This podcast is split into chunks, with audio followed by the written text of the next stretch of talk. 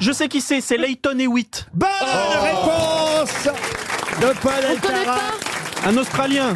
Oh, je croyais que c'était de la F1, moi. Un Australien.